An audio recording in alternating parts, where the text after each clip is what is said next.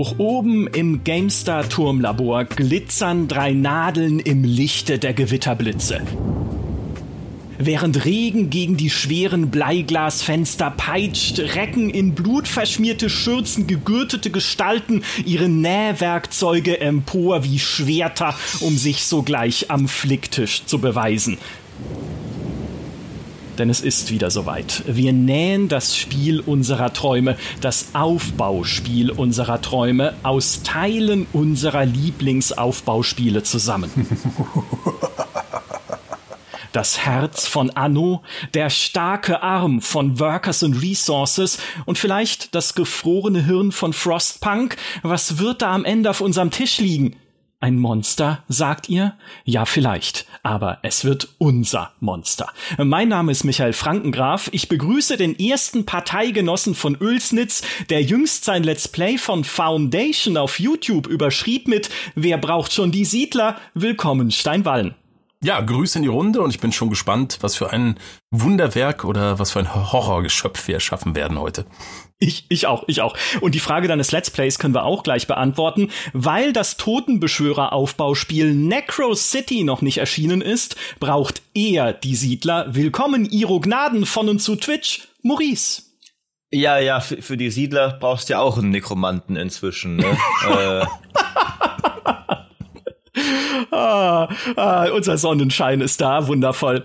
Ich habe, äh, um dem Ganzen ein bisschen Struktur zu geben, unseren Nähvorgang, der jetzt folgt, in mehrere Kategorien unterteilt, durch, wir, durch die wir uns jetzt äh, ja nach und nach durchnähen können. Nämlich, bereitet euch seelisch vor, Setting, Maßstab, Untertanen, Militär, Anspannungsgrad, Warenketten, Politik und Spielmodi. Bevor es losgeht, gibt's jetzt aber noch ein kurzes Wort von unserem Sponsor.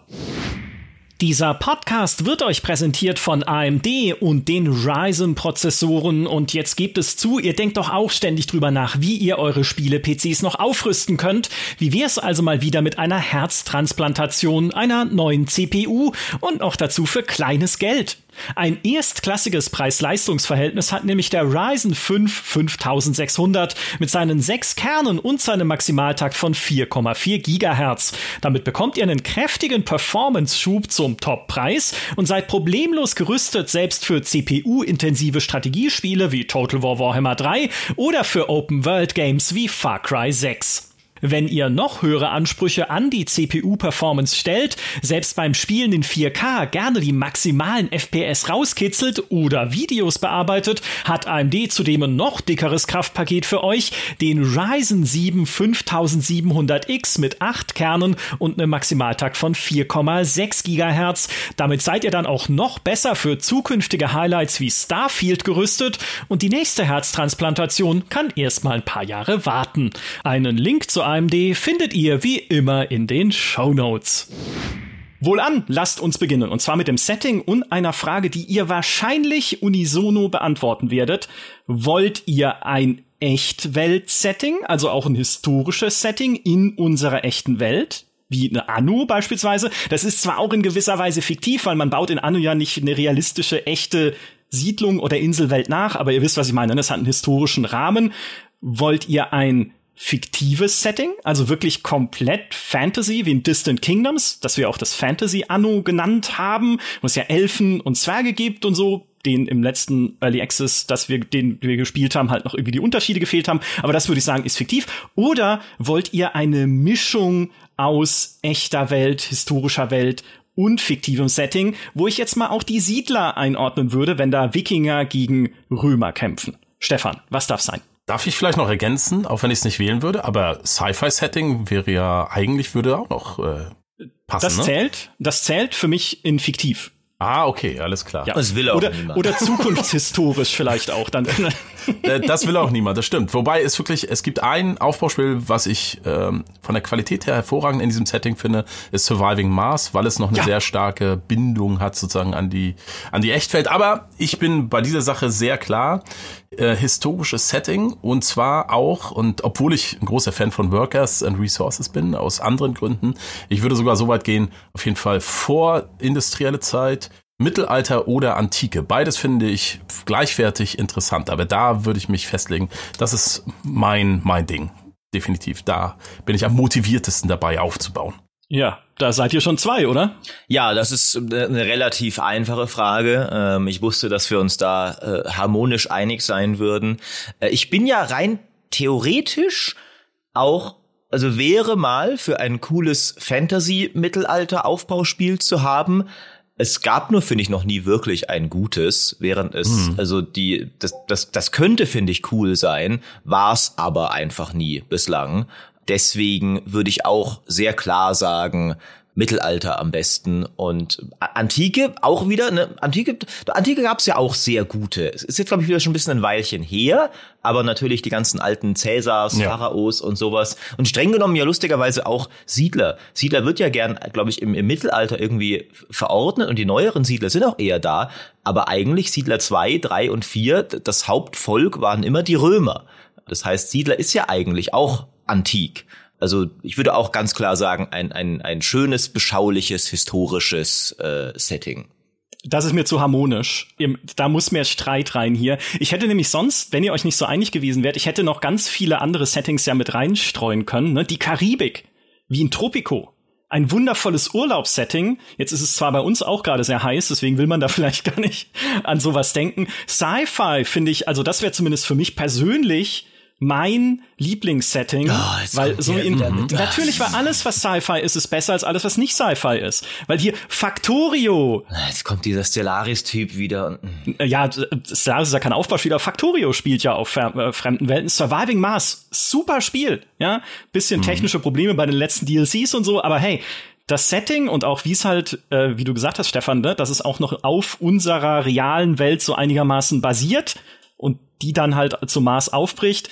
Das ist super. Ich habe hier noch auf dem Zettel stehen Postapokalypse. Ne? Die Endzone oder Surviving the Aftermath.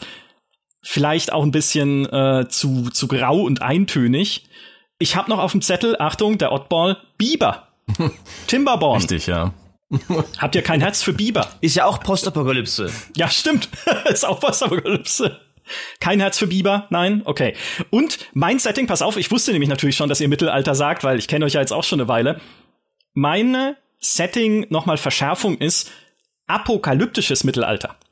Also eigentlich ein mittelalterliches Setting, das aber so auf 180 gedreht ist, dass es so Warhammer-mäßig ist, dass da immer Krieg herrscht und sowas, weil das Spiel, was da in meinem Hinterkopf kursiert, ist so eine Art Stronghold, aber so knallhart survival-mäßig wie Banished, weil dieses Setting dir nichts schenkt. Apokalyptisches Mittelalter. Oder doch lieber beschauliches Mittelalter? Nee, beschaulich. Also Aufbauspiele, es ist, äh, kommen wir noch dazu. Ich, ich, ich finde tatsächlich diesen Survival-Aufbauspiel-Trend, da gibt, der, der hat schöne Blüten getrieben wie, wie Frostpunk, aber ich finde ihn auch ein bisschen komisch, weil Aufbau ist für mich eigentlich nicht gnadenlos überleben. Aufbau ist für mich schön und beschaulich und idyllisch und liebenswürdig. Es stimmt mit dir nicht. Welcher ja. Maurice ist denn heute hier? Ich kenne dich überhaupt nicht mehr. Ja, ja, das, das, das, die gnadenlosen Schlachten, da gibt's andere Genres dafür, in denen dann die Schlachten auch geil sein können. Okay. Ja, das Einzige, wo ich Survival akzeptiere, ist halt, wenn man sich halt bemühen muss, das alles so zu organisieren, dass die Leute im Winter traditionellerweise überleben, also wie bei Banished oder so. Das ist ja in gewisser Weise auch ein Survival-Aufbauspiel, was ja dann auch viele Nachfolgespiele inspiriert hat. Das finde ich schon gut. Also wenn es herausfordernd ist, dass die Siedlung am Leben bleibt. Äh, das natürlich geht noch ein bisschen, also ist nicht ganz so viel gutmäßig wie Siedler oder Foundation, aber also da, aber das ist vielleicht schon eine andere Kategorie. Jetzt greife ich vielleicht vor, ne? Ja, ich glaube auch. Da, da kommen, lass mal, lass mal weitergehen, Herr Organisator. Wobei ich eine Sache noch, äh, ich will noch eine Sache ergänzen. Du sagtest, Siedler ist für dich nicht historisch. Ich würde da nicht so streng sein. Also ich finde so ein Spiel wie Siedler, auch wenn es sich jetzt irgendwelche Völker ausgedacht hat, die vielleicht nicht zueinander passen, ich finde alles, was man da tut, ist irgendwie historisch. Also das, da fühle ich mich nicht in irgendeiner fiktiven Welt, sondern das ist, ich, auch wenn das nicht so konkret lokalisiert ist, bin ich da im Historienspiel. Ja, es ist so, ein, so eine Mischung halt, das meinte ich damit, ja. weil es nimmt ja Elemente aus der Historie, wie ein Civilization auch, aber mixt sie halt irgendwie so neu zusammen, wie sie in der echten Geschichte gar nicht vorgekommen wären. Ne? Also siehe Römer gegen Wikinger, was ja Also ich glaube, das gab's nicht so in der Form. Nee, das gab's nicht. Genau.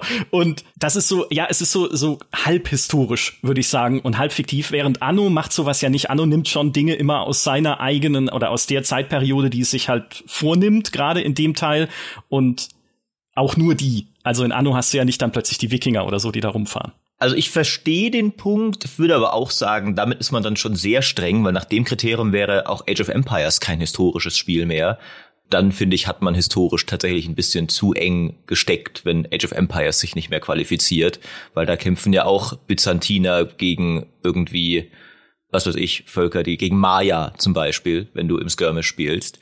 Was natürlich bei Siedler noch dazu kommt, Siedler 3 und 4 sind dann ein bisschen albern geworden, dass, dass, dass die Götter äh, tatsächlich eingreifen in lustigen Comic-Sequenzen und dann gibt's die Amazonen und das dunkle Volk und die Trojaner, die zwar natürlich, wie wir inzwischen wissen, schon auch ein bisschen historisch sind, aber halt äh, Siedler hat, hat das schon ein bisschen mehr, sage ich mal, die, die Grenzen ausgelotet als davor.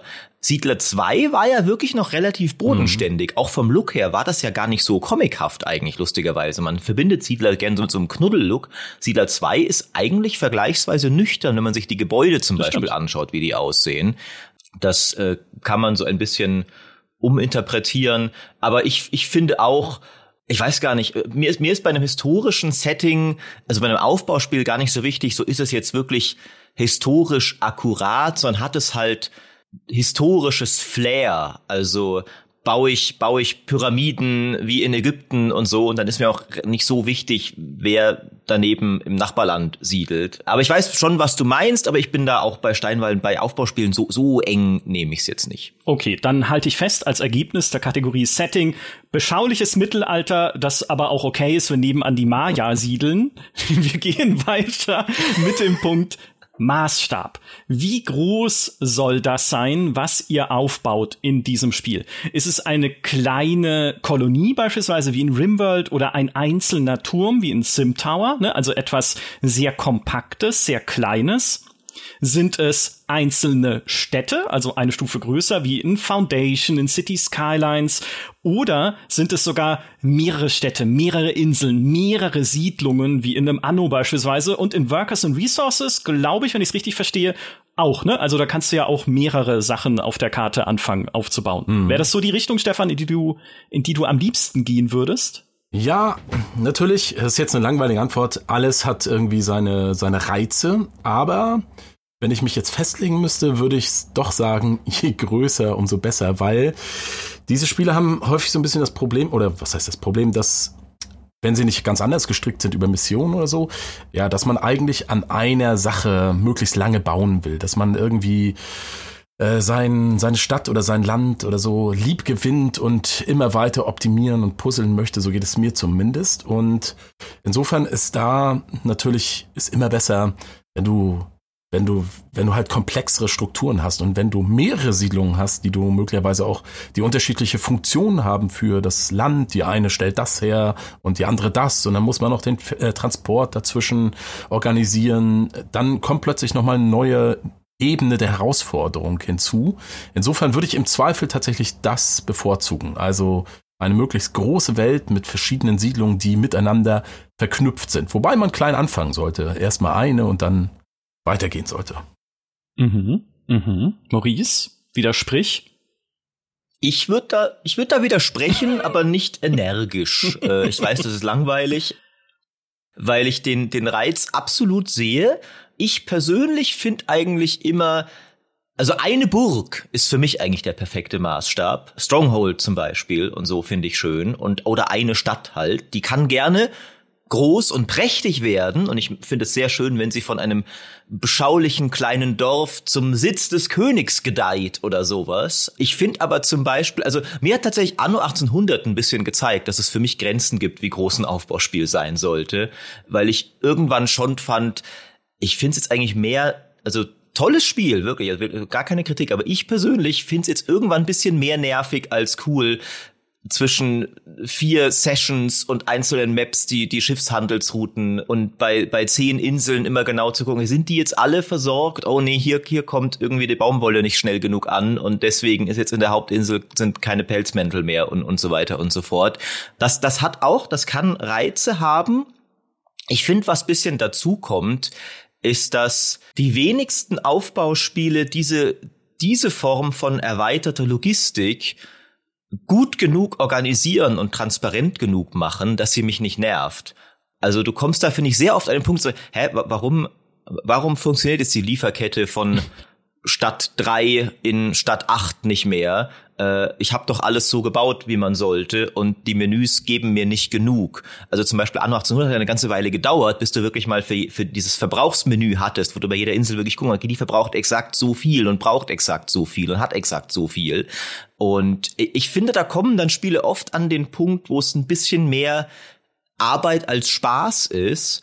Und ich fand immer so, die, die mittelgroßen Aufbauspiele haben eigentlich mir am meisten Spaß gemacht. Das hat angefangen mit den Impressions-Spielen, wo du auch immer auf einer Map eine Stadt gebaut hast und dann schon Handelsbeziehungen zu anderen Städten oder sowas. Aber ich baue schon immer lieber gern so das eine möglichst prächtige Monument, die eine Burg, die eine Stadt, äh, der eine Tempel und auch Siedler ist ja so ein bisschen ein eher so im mittleren Maßstab angesiedeltes Aufbauspiel und die habe ich immer am liebsten gehabt. Da erkenne ich einen Widerspruch tatsächlich, ne? Weil gerade in Workers and Resources ist es ja, also, ne, Stefan, du kannst es besser erzählen als ich wahrscheinlich, ist es doch einer der Reize, mehrere Orte mit ihren Dingen, die sie können, ne, zu verbinden, wenn du halt dann den, das kleine Dorf hast neben der Uranmine, ist es eine gute Idee, ein Dorf neben einer Uranmine zu bauen? I don't know. Aber, ne, und dann dieses Uran dann dort abgebaut wird, damit es transportiert werden kann in das nächste Dorf rund ums Kernkraftwerk, damit es Strom erzeugt für deine größere Hauptstadt. Ist es nicht auch einer der Reize, die halt so ein Spiel wie Workers and Resources hat? Ja, absolut. In meiner Uranmine arbeiten übrigens die, die Häftlinge. Äh, das erledigt einige Probleme. Aber Wow. Das ist ein Punkt, wow. zu dem wir noch kommen werden. Aber ähm, ich sehe tatsächlich einen Widerspruch ähm, auch bei mir selbst in der Aussage, dass ich eigentlich Mittelalter oder Antike besser mag, aber jetzt für plötzlich für mehrere Siedlungen plädiere, weil ich gerade gemerkt habe, also der spannende Teil an diesen Sachen mit großer Karte und mehrere Siedlungen ist natürlich die Logistik, die Verkehrsinfrastruktur. Ne? Und die funktioniert natürlich besonders gut im Zeitalter der Eisenbahn, weil hier kommt noch was Cooles hinzu. Eisenbahn ist ja sowieso irgendwie eine tolle Sache. Mhm. Ähm, das ist der wesentliche Aspekt dann bei Workers zum Beispiel, wie man das transportiert, gibt natürlich auch noch andere Möglichkeiten. Oder bei Anno, wo das dann über Schifffahrt funktioniert, auch das hat seinen Reiz mit den verschiedenen Schiffstypen und so. Aber natürlich, wenn ich mir so vorstelle, so Mittelalter, Antike, mehrere Städte, da gibt's ja eigentlich nur irgendwelche langweiligen Ochsenkarren, die zwischen den Städten hin, und her fahren. Äh, das ist natürlich dann auch wieder nicht so toll. Also vielleicht widerspreche ich mich hier gerade selbst in den, in den beiden Idealpunkten, aber wir entwickeln uns ja in Richtung als Monster Monsters. Das war ja schon der Plan von Anfang an. ja, das ist so ein bisschen das Problem. Ne? Also wenn man natürlich äh, Infrastruktur haben möchte, muss sie auch eine interessante Infrastruktur sein. Und da bietet vielleicht Mittelalter und Antike nicht so viel Interessantes wie dann wiederum die Neuzeit. Wir könnten ja zum Kompromiss vorschlagen, dass es eine große Karte gibt, auf der du auch, wenn du möchtest, mehrere Siedlungen bauen könntest, aber halt ja. auch nur eine Burg, wenn dir danach ist die dann halt Sachen mit dem Ochsenkarren importiert von außerhalb der Karte, die sie braucht. Das ist übrigens bei Workers ja auch so. Also es gibt äh, viele Spieler, die machen das gar nicht so, zum Beispiel wie ich jetzt äh, in meiner Welt, äh, sondern die bauen eine riesige Stadt. Ja, das geht genauso. Und das geht, glaube ich, bei City Skylines auch. Du kannst ja auch bei City Skylines verschiedene kleine Städte bauen. Fängst mit einer an, aber machst so Nebenstädte. Also so ein flexibles System ist natürlich am, am tollsten. Ja, ich, ich bin ja tatsächlich auch, ich habe jetzt gerade Phases Frontier ein bisschen gespielt und, und war da recht angetan. Die, die haben so ein ganz interessantes System, dass du recht, äh, was sich was sich auch recht authentisch irgendwie anfühlt, gerade so am Anfang als kleines Mittelalterdorf, bist du sehr abhängig von den fahrenden Händlern, die durch dein Dorf ziehen. Weil, weil die kommen halt von außerhalb der Karte und du kannst dann auf Stufe zwei der Siedlung schon Gebäude bauen, die Ressourcen brauchen und verarbeiten, die du noch nicht selbst produzieren kannst. Aber du kannst sie vom fahrenden Händler kaufen und dem dafür Sachen andrehen, die du schon hast. Und das mochte ich recht gerne, dass du, dass du da gar nicht, also kannst später auch und so, aber dass du gar nicht du produzierst nicht alles in fünf eigenen Siedlungen, sondern du, du handelst mit deiner Außenwelt. Ähm, was ja Mittelalterdörfer wirklich sehr viel gemacht haben. Also der, der fahrende Händler, der paar Mal im Jahr kam, war ja wirklich oft so, dass das Lebensblut so ähm, und die Verbindung mit der Außenwelt. Und das hat sich sehr cool angefühlt. Ähm, und ich denke auch, wenn man da halt so bisschen die, die Flexibilität hat, so bin ich, bin ich selbst der Massenproduzent oder bin ich eher eine Handelsmetropole, die halt reich und fett wird, ob der Tarife, dann, dann haben wir doch, glaube ich, für alle was. Kann ich akzeptieren als Kompromiss, weil ich bin auch eher tatsächlich persönlich in der Richtung unterwegs. Lass mich doch bauen, was ich will auf meiner Karte. Wie in City Skylines, ne, finde ich völlig richtiges Beispiel. Wenn ich eine fette Stadt in die Mitte bauen will, kann ich das genauso machen wie halt noch da drüben ein Landwirtschaftsdorf und da hinten der Ölindustriebetrieb, der die ganze Umgebung verschmutzt. Aber auch da müssen Leute wohnen, ne? ich kann nichts machen. Also ne, Arbeiter müssen ja sich auch ansiedeln und lauter so kleine Dinge halt dann in der Landschaft rum zu verteilen, geht genauso. Also, das heißt, wir haben einen ultimativen Kompromiss gefunden. Eine große Karte, auf der ich tun kann, was ich will. Die reiche, fette Metropole oder eine Burg, genauso wie 400 Dörfer. Ja, ist sicherlich ganz leicht zu entwickeln auch und alles. Das ist äh, ein Arbeitsauftrag. Ja, das ist ja nicht unser Problem, ne? Das, Richtig. Äh, das, das, ist, wir, wir sind ja nur die, die, die großen Geister, die hier eine, eine, ein perfektes Utopia äh, konzipieren. Das wird natürlich auf dem Rücken irgendwelcher anderer Leute dann auch errichtet werden müssen, aber wir sind ja hier nur die Philosophenkönige. Ja, das ist so wie ein Aufbauspiel. Du errichtest es auf dem Rücken anderer Leute, ja, was ja. du planst. Was uns zum nächsten Punkt bringt, tatsächlich. Nämlich den Untertanen. Wollt ihr gesichtslose Massen oder individuelle Figuren. Also gesichtslose Massen wäre eher so Richtung Anno geguckt, ne? Auch eher noch Richtung City Skylines, weil du da wenig reinschauen musst in einzelne Leute. Individuelle Figuren im Extremen hat ja sowas wie Rimworld auch ein Sci-Fi-Spiel, ne, nochmal, um das nochmal so kurz hier so reinzudrücken, ähm, über das wir noch gar nicht gesprochen haben, also wo du die Leute sehr. Aber gibt's ja jetzt auch als Mittelalterform mit Clanfolk, also braucht Stimmt. niemand mehr. Stimmt. Ist es wirklich mittelalterlich? Ist es nicht eher so schottische High, obwohl das ist ja auch mittelalterlich? Nie, niemand okay. braucht Sci-Fi, Micha. Leider ist Rimworld tatsächlich noch deutlich besser als Clanfolk, weil Clanfolk noch sehr neu ist und so, aber, aber das kommt ja alles noch, ne, also. Ja. Jedenfalls, ne, und in Rimworld brauchst du ganz viel Babysitting für einzelne Untertanen. Stefan, was ist dir lieber? Babysitten, gesichtslose Massen oder gesichtslose Massen babysitten? Ja, das ist jetzt für mich vielleicht der entscheidendste Punkt überhaupt. Äh, aber ich drehe das noch ein bisschen in eine andere Richtung. Argumentiere jetzt mal ein bisschen spielmechanisch. Für mich, ich spiele gar keine Aufbauspiele, so weit will ich gehen, wo nicht das Spielsystem die Bedürfnisse des Einzelnen, also den einzelne, die einzelne Person simuliert. Und deswegen spiele ich zum Beispiel ein Anno 1800. Ich bin tatsächlich jemand, der dieses Spiel nicht so toll findet, aus verschiedenen Gründen. Es gibt zwei, drei. Und ein Grund ist, dass es zwar Bedürfnisse gibt der Bevölkerung, aber die nur auf so einer abstrakten Ebene funktionieren. Das heißt, wenn du da irgendwo im Lagerhaus oder keine Ahnung, Marktplatz das hast, dann sind die Bedürfnisse befriedigt. Aber das Spiel simuliert nicht, ich sag mal, den Arbeitsweg oder den Weg, wie der seine Bedürfnisse befriedigt. Und das haben aber Spiele wie Workers, Cities, äh, äh, Tropico, Foundation, die haben das alles. Das, weil da kommt nämlich eine ganz wichtige Ebene hinzu. Wie baust du, also wie klug baust du deine Siedlung, dass die Wege kurz sind? Mhm. Und das ist für mich tatsächlich eine absolute Voraussetzung für ein gutes Aufbauspiel, das ich gerne spielen mag, dass das gegeben ist. Ähm, dass ich jetzt jeden einzelnen, sag ich mal, namentlich kennen muss, das ist für mich gar nicht so wichtig. Aber dass ich theoretisch es könnte, und das ist übrigens bei Workers der Fall, also da gibt's ja, äh, da gibt's ja, meine Volkswirtschaft hat irgendwie, glaube ich, inzwischen 30.000 Einwohner. Und jeder einzelne ist anklickbar, jetzt ohne, ohne Witz. Äh, der hat einen Name und der hat ein Alter und der hat eine Parteiloyalität und er hat äh, die, die der diversen Bedürfnisse. Das wird alles pro Pop simuliert und das äh, begeistert mich, weil am Ende das so komplex wird, ähm, dass es nicht mehr für einen Spieler berechenbar ist. Das ist der große Unterschied zu Anno. Bei Anno könntest du theoretisch immer noch alles perfekt berechnen. Ähm, also genau die Produktivität der Betriebe, was ne, äh, und das kannst du dort nicht mehr. Du musst wie so ein Politiker eher so große Entscheidungen treffen, weil es un, äh, un, unmöglich ist, so eine komplex simulierte Welt zu berechnen. Das finde ich toll in diesem Spiel. Das muss ja für Maurice der absolute Horror sein. Ich meine, stell dir einen Siedler vor, wo deine kleinen kleinen Männchen die Sachen nicht mehr tragen wollen. Nö, ich transportiere jetzt keine Bretter, weil äh, das Gesundheitsniveau des Dorfes ist zu niedrig. Oder die Schweine verpesten die Umgebung. Wäre doch der, wäre doch der Horror, oder? Da bin ich, das ist jetzt interessant, weil ich wollte jetzt eigentlich wirklich schon eher gesichtslose Massen sagen, aber Steinwallen hat, also hat, hat, hat das nochmal ein bisschen anders geframed und weil ich, was ich auf jeden Fall auch, was, was ich sehr mag, ist, was, was Steinwallen gesagt hat, dass, dass die einzelnen Arbeiter tatsächlich Entitäten mhm. sind, deren Arbeit simuliert ist. Das kann jetzt verschiedene Ausmaße annehmen.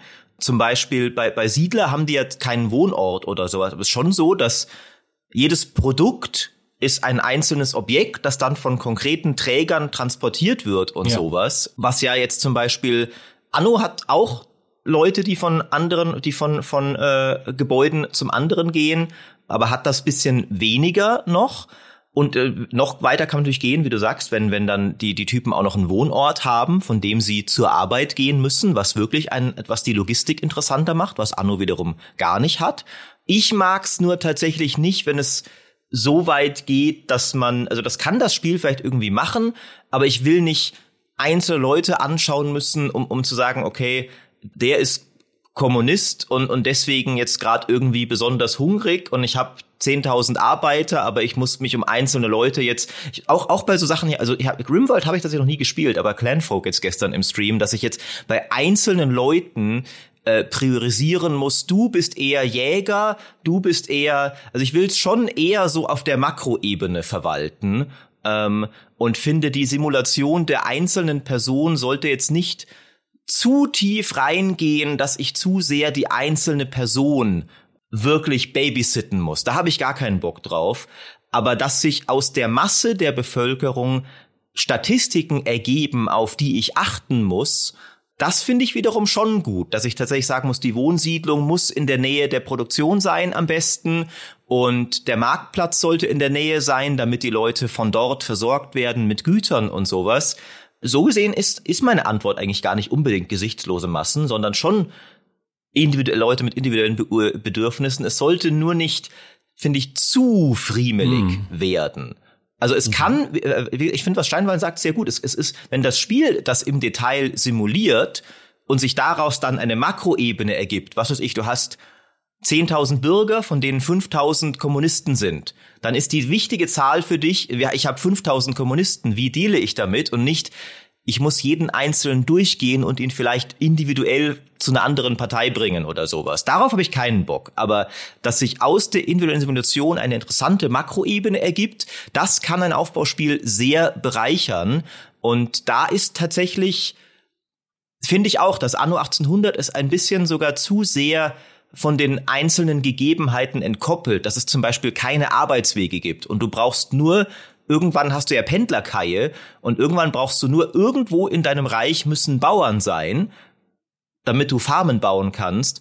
Aber wenn der Bauer am anderen Ende der Welt lebt von seiner Farm, ist das okay, weil es zählt nur, dass du die Zahl der Bauern auf dem Niveau hältst, das du brauchst. Und da simuliert ja Anno relativ wenig. Es simuliert schon Träger von der Farm zum Lagerhaus, aber dieser Träger ist eine Entität, die von der Farm erschaffen wird und die kein zugehöriges Wohnhaus hat. Und ja, ich weiß auch nicht. Und, und Siedler ist zumindest noch mal ein bisschen greifbarer, dass jede Straße den einen Träger hat, der zu dieser Straße gehört. Siedler ist ja auch eher, hat nicht so viel individuell simuliert, aber irgendwie noch mal einen Tick mehr als Anno. Ja, ja, äh, Foundation treibt das ja oder, oder bringt das ja ein bisschen zusammen, dieses Siedlerprinzip oder sagen wir mal Siedler ähnlich, weil es ja auch mittelalterlich ist und man da auch so Dörfchen baut mit ihren Warnketten. Aber auch da braucht ja zum Beispiel jeder Einwohner, jede Einwohnerin ein Wohnhaus, idealerweise nah am Arbeitsplatz. Sonst sind sie halt unhappy oder arbeiten gar nicht, weil sie halt die meiste Zeit damit verbringen, zum Markt zu laufen und dort Nahrung einzukaufen, was sie auch brauchen. Oder Klamotten einzukaufen, die dann höhere Bedürfnisse erfüllen. Aber auch da muss ich nicht ständig die einzelnen Leute angucken. Ne, ist mir doch egal, was Helmut jetzt macht im Bergwerk. Ja, Hauptsache er arbeitet im Bergwerk und ich habe den, den Rahmen dafür geschaffen. So. Das, mhm. das finde ich, das finde ich ist dann, ist dann genau richtig, wie es bei einem Aufbauspiel sein sollte. Wichtig dabei ist mir immer noch, dass das Spiel gute Statistiken und gute Möglichkeiten gibt zu überschauen, wie die Sache gerade funktioniert. Weil ich finde, daran scheitert es dann manchmal. Tropico war da ein bisschen schwierig, finde ich, mhm. dass du zwar recht individuell simulierte Leute hast, sogar ziemlich, ziemlich krass ja. ja zum Teil mit ihren eigenen. Tropico ging mir da auch sogar ein bisschen zu weit, weil da will ich nicht gucken, wie jeder Einzelne jetzt gerade irgendwie happy ist oder sowas. Aber du konntest zum Teil nicht wirklich einschätzen, warum ist denn jetzt gerade hier die Produktion da und so nicht so toll und sowas. Und auch da wieder Phases Frontier, das ich jetzt gerade recht viel gespielt habe im, im Stream auch, hat zum Beispiel in jedem Produktionsgebäude eine Übersicht, womit verbringen die, Bür äh, die Leute in diesem Gebäude ihre Zeit und teilt dann auf in untätig, Bedürfnisse versorgen, Arbeit und Weg zur Arbeit. Hm. Hm. Und das fand ich mega gut, weil du sofort siehst, okay, hier ist ein super langer Weg zur Arbeit, da sollte ich vielleicht noch mal schauen. Ähm, nicht siehst, ah, nee, sie verbringen 80 Prozent ihrer Zeit mit Arbeiten, dann habe ich das wohl offenbar gut gemacht. Ähm, das fand ich mega praktisch und das ist für mich sehr wichtig, dass ich halt auf diese Weise einen schnellen Überblick habe, dass ich jetzt nicht eben auch, okay, das Gebäude, ich sehe nur, ich habe das Gut nicht, dass es produzieren sollte jetzt muss ich dem einzelnen Typen mal folgen fünf Minuten, um zu sehen, warum arbeitet er nicht. Darauf habe ich überhaupt keinen Bock. Ja, kann ich nur unterstreichen. Ja, das sehe ich ganz genauso. Und äh, Foundation hat sich da eine gute Richtung entwickelt. Am Anfang mangelte es genau daran. Zum Beispiel sind die nicht äh, selbstständig umgezogen. Wenn sich, sag ich mal, dass die Stadt weiterentwickelt hat, dann lebten die irgendwann sonst wo und äh, haben nicht mehr gearbeitet. Das war ein Riesenproblem, deswegen musste man alles äh, micromanagen. Inzwischen ziehen die mit der Zeit selber in die Nähe ihrer Arbeitsplätze. Dadurch ist diese Form des Micromanagements entfallen. Also das ist tatsächlich ein ganz wichtiger Punkt. Sehe ich komplett genauso mit Maurice. Bloß kein Babysitter Babysitting des Einzelnen, aber am Ende, wenn alles zusammenkommt, ist das eine ganz tolle, ich, ich nenne es immer politische Dimension, ähm, die man dann mit beeinflussen kann. Um, äh, um das festzuhalten, ihr wollt einfach individuelle Figuren die ihr wie gesichtslose Massen behandeln könnt. Genau. ja, das ist gut. Das ist gut. Ja, das ist korrekt. So funktioniert Politik. aber, aber ich meine, es ist ja wirklich so, ne? Also, wir, wir beschreiben hier, wir, wir haben hier tiefe Einblicke in die Welt, die wir hier verkleiden unter dem lustigen Spiel äh, unseres idealen Aufbauspiels. Ja. Ja, also tiefgreifende Gesellschaftskritik, die wir hier üben, statt dass in Rimworld jemand kommt und sagt, was, du hast dich am rechten Ringfinger geschnitten, lass mich das verarzten. Ja, da hatte ich ein Eichhörnchen gebissen, wie schrecklich. Es ist einfach so, ja, schau mal, es gibt doch zwei Kilometer entfernt im nächsten Dorf einen Arzt, geh da halt selber hin. Ja, ich hab's doch gebaut, es ist eine Straße da, du kannst doch da hingehen. So, das ist, so funktioniert äh, genau. Politik. Eigenverantwortung. Eigenverantwortung, ganz genau. Es ist aber, ist aber wirklich, also das, das beste Beispiel ist wirklich, was Steinwallen gesagt hat, dieses, dieses automatische Umziehen muss funktionieren. Wenn, also wenn, wenn du alles richtig baust, Du baust Wohn Wohnungen in der Nähe deiner, deiner Produktion und du baust eine gute Logistikkette und so, dann, dann sollen die Leute das auch checken und das automatisch richtig benutzen. Weil das ist für mich dann der schlimme Teil. Okay, nee, ich muss jetzt wirklich, okay, du bitte, du arbeitest in der Mine, dann geh auch hier mhm. rein. und, und hier, hier ist die Transportwagenstation, aber ich muss noch definieren, ja, bitte hol auch das von der Mine ab. Obwohl, ne, ein Wagen steht neben der Mine und einer steht neben dem Lagerhaus, aber sie checken die Verbindung mhm. nicht. Das ist der Punkt. Also, nee, das, das will ich doch nicht. Ich hab's richtig gebaut. Das Spiel sollte das bitte auch erkennen.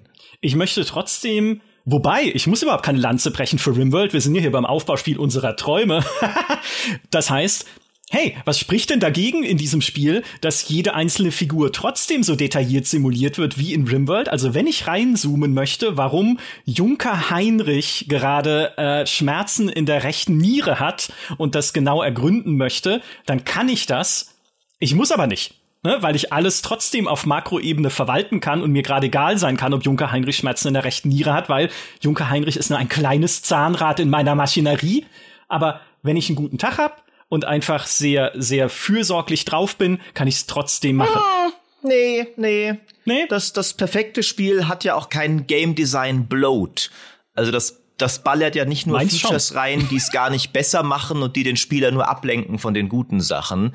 Äh, nee, nee, wenn, wenn das das erfüllt keinen sinnvollen Zweck im Design dieses Spiels. Deswegen, äh, nein, ich, ich nein, möchte nein. jeden Straßenräuber anklicken können in meiner mittelalterlichen Stadt, um zu erfahren, was in seiner Kindheit schiefgelaufen Nein! ist. Das ist, das ist so wie in Dwarf Fortress. In Dwarf ist jetzt kein richtig, obwohl ist auch ein Aufbauspiel im Prinzip, ne, wo du jeden Zwerg dir anschauen kannst und siehst, was er also alles kannst du über ihn erfahren, wie, wie seine Eltern, welche Berufe seine Eltern hatten, wie er aufgewachsen ist, wie seine Einstellung ist zu verschiedenen Dingen, wen er mag und wen nicht. Ist doch geil, aber es kann dir halt auch wurscht sein. Ich find's auch geil. Also ich würde das auch wollen. Äh, vor allem, weil ich es aus sowohl aus Workers als auch aus City Skylines kenne, wo du das tatsächlich auch machen kannst. Und was gibt's Schöneres, als wenn der Staatsratsvorsitzende nach Feierabend mal gucken kann, was macht äh, Alexei Popovic eigentlich den ganzen Tag so? Und dann zoomt die Kamera sogar ran und folgt ihm und dann steigt er in den Bus ein, geht in die Kneipe, geht in, den Laden und dann siehst du, ja, warum ist der da so lange mit beschäftigt? Und äh, ja, ist noch so ein interessanter kleine Einblicke in das Leben deiner Bevölkerung. Wer will das denn?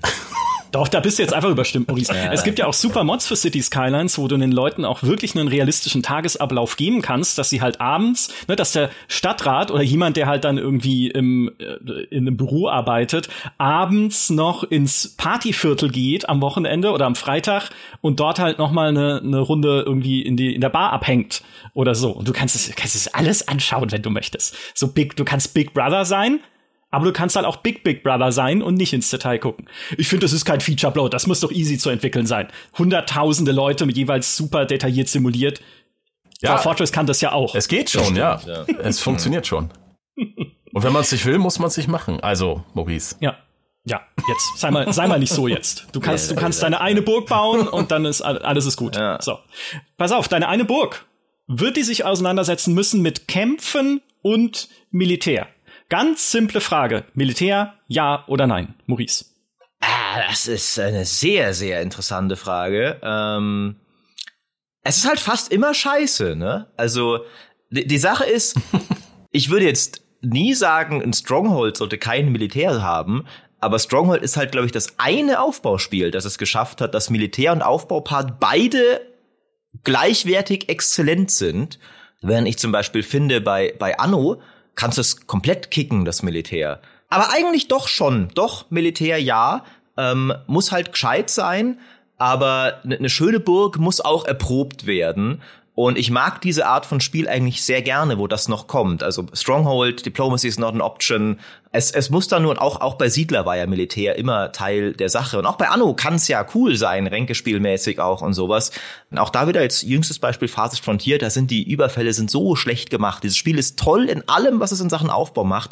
Und dann kommen ab und an diese Survival-mäßigen Überfälle, die so scheiße sind, ähm, weil die Kämpfe so irgendwie unkoordiniert und blöd ablaufen Allerdings muss man eben sagen, dass es sie gibt, fügt eine komplette Aufbaudimension auch hinzu. Nämlich, du musst halt deine Stadt auch mit Mauern planen. Du musst Ressourcen allokieren für die Verteidigung, was ja ein komplett eigenes quasi Budget ist sozusagen. Du hast viel weniger Anreiz, eine fette Metall-Schwerindustrie hochzuziehen, wenn du keine Soldaten bewaffnen musst. Persönlich finde ich, es ist immer ganz cool, wenn Militär nicht der einzige Endzweck des Aufbaus ist.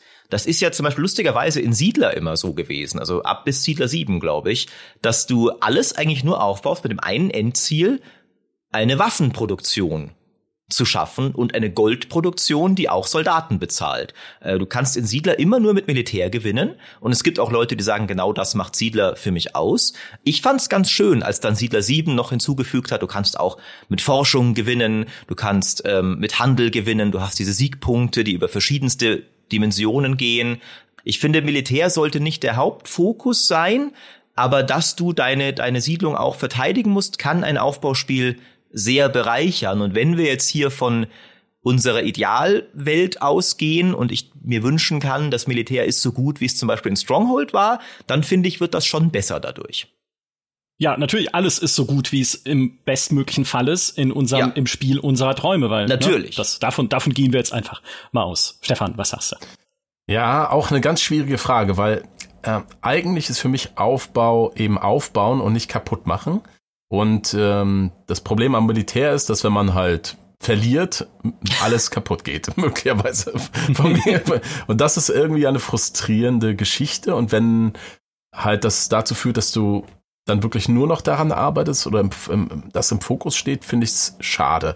Aber gerade wo wir ja über historische Settings sprechen, Mittelalter und Antike und man denkt an so Stadtmauern und äh, Verteidigungsanlagen und sowas alles, das gehört ja, natürlich irgendwie damit ja. zu und ich und ich und ich und ich verstehe natürlich, dass es irgendwie doof ist, das nur rein aus Ästhetik zu bauen. Insofern ja, muss das ja irgendwie rein, aber ich weiß auch nicht. Also ich, ich kann mich erinnern, damals diese ähm, Impression-Spiele oder Sierra Games, diese Caesar und sowas, die haben es eigentlich ganz gut gemacht. Da lief das so über Missionen ja vor allem, aber ich habe Sandbox kaum gespielt, sondern immer diese Missionen.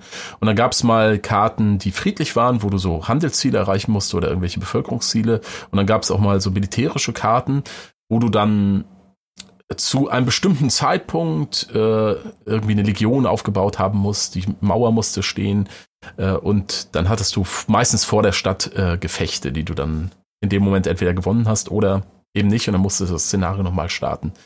Bei so einem langen Ding, wo man ewig baut, da stelle ich es mir tatsächlich schwieriger vor, weil entweder sind sie so schwach, dass es einfach nur, ja, ja, okay, du hast es jetzt und dann kommt das alle Stunde mal, nervt ein bisschen, aber dann ist es auch wieder erledigt. Oder sie sind so gefährlich, dass sich alles darauf fokussiert. Also das ist halt eine unendlich schwierige Balance. Ich meine, es gibt ja so äh, Versuche, so wie bei Foundation, das auch über ein Off-Map-System zu organisieren. Das heißt, du musst zwar ein Militär aufbauen, weil du Missionen bekommst vom König, über diese Mission erhältst du viele Ressourcen und manche auch Sonderfeatures und manche Gebäude und sowas. Und dafür musst du dann deine Leute losschicken. Die sind dann irgendwie eine halbe Stunde unterwegs.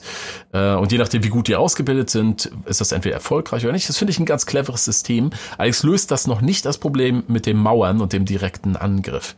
Ich bin, ich kann mich da schwer entscheiden. Also, natürlich, in einer perfekten Welt ist das alles super balanciert. Aber ähm, ich kann mir in diesem Punkt irgendwie die perfekte Welt nicht so richtig vorstellen. Und Stronghold ist mir tatsächlich zu, zu fokussiert auf diesen einen Aspekt, was den Aufbau betrifft.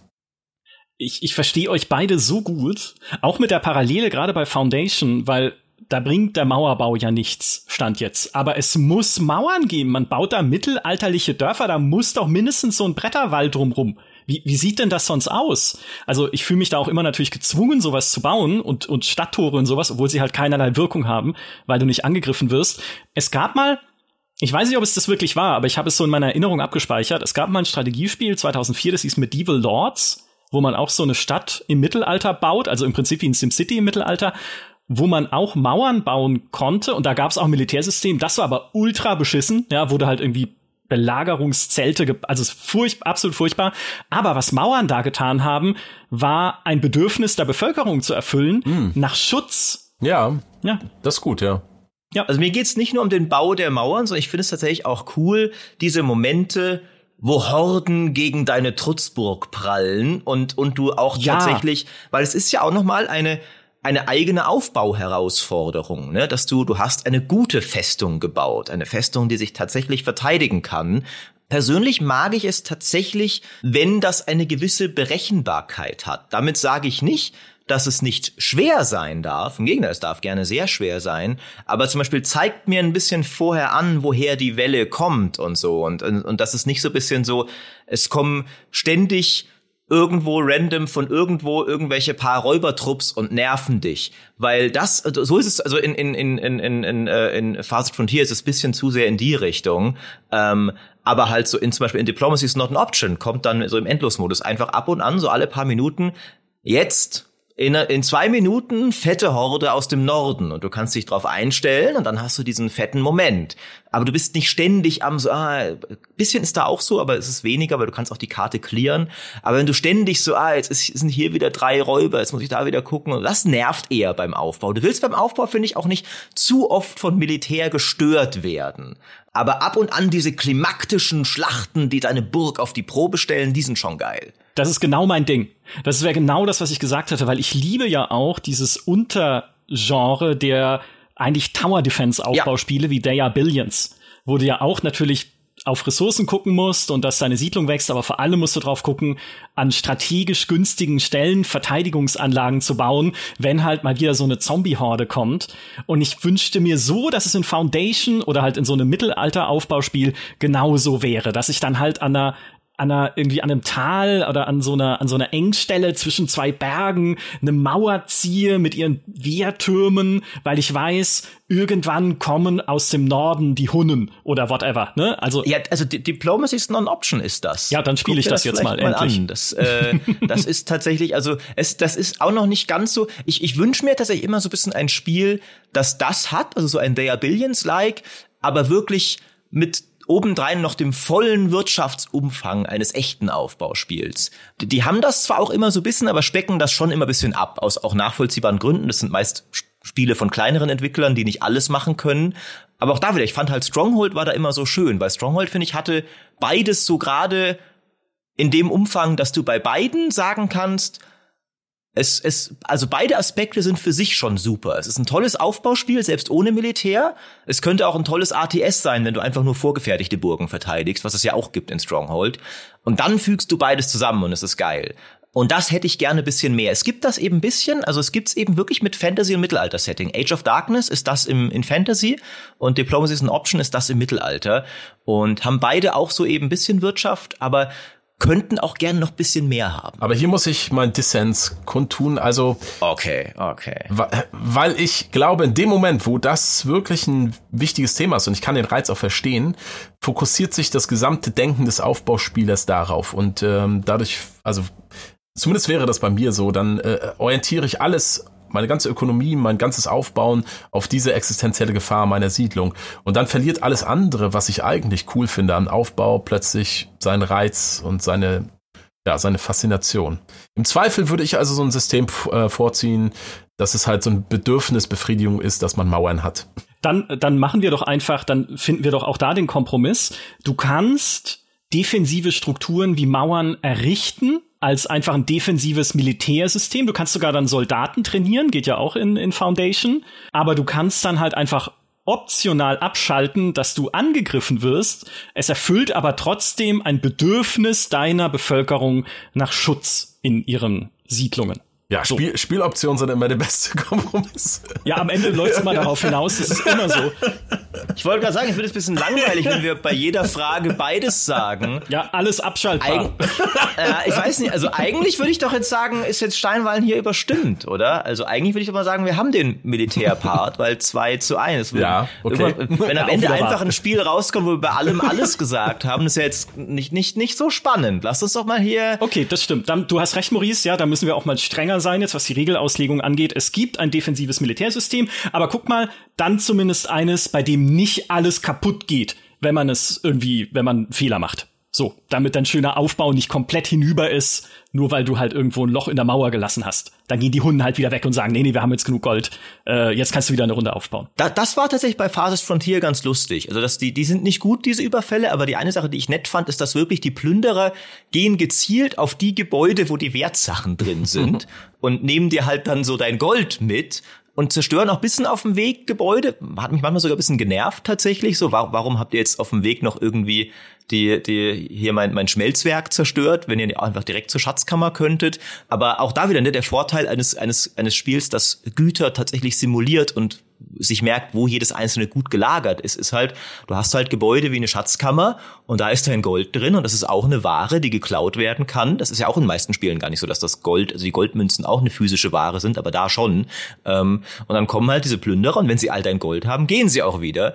Dann bist du schon ein bisschen gefickt manchmal, weil du, wie wir auch schon festgestellt haben, von diesem, diesem Handelssystem ziemlich abhängig bist.